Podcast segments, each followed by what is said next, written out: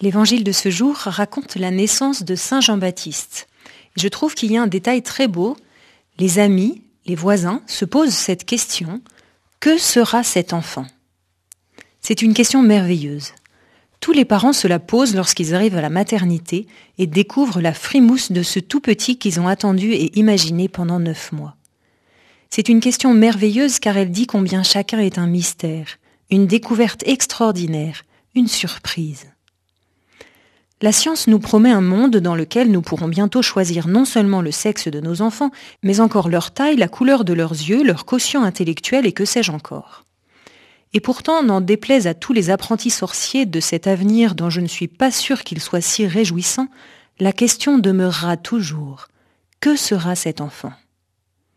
Nous sommes tous un mystère, une liberté, avec tout ce que cela implique d'imprévisible.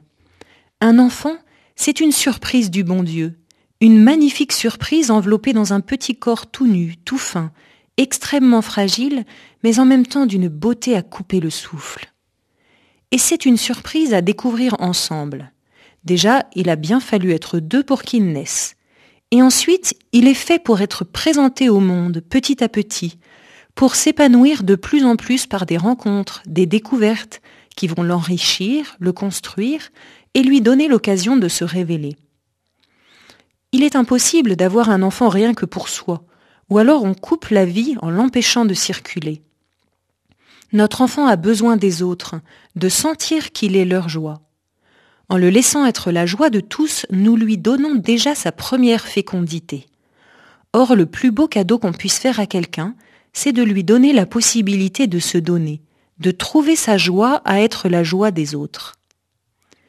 Une autre chose me frappe beaucoup dans l'évangile de ce jour.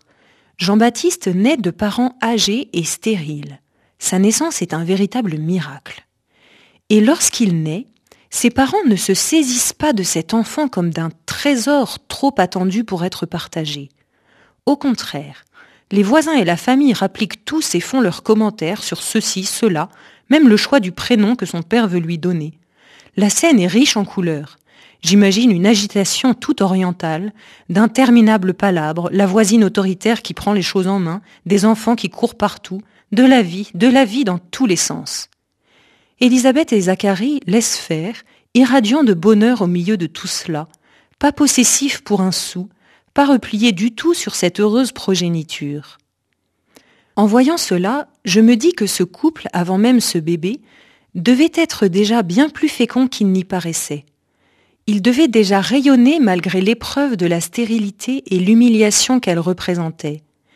Ils ont tant d'amis et de connaissances, et ils offrent tellement à tous la possibilité de participer à leur joie, je dirais même presque la possibilité de se l'approprier. Cela en dit long sur leur ouverture, et ils aiment leur enfant en ne voulant pas le posséder. Ils aiment leurs voisins et leurs amis en leur donnant leur fils à aimer. Ils aiment et louent Dieu en laissant la vie jaillir et circuler comme une merveilleuse surprise.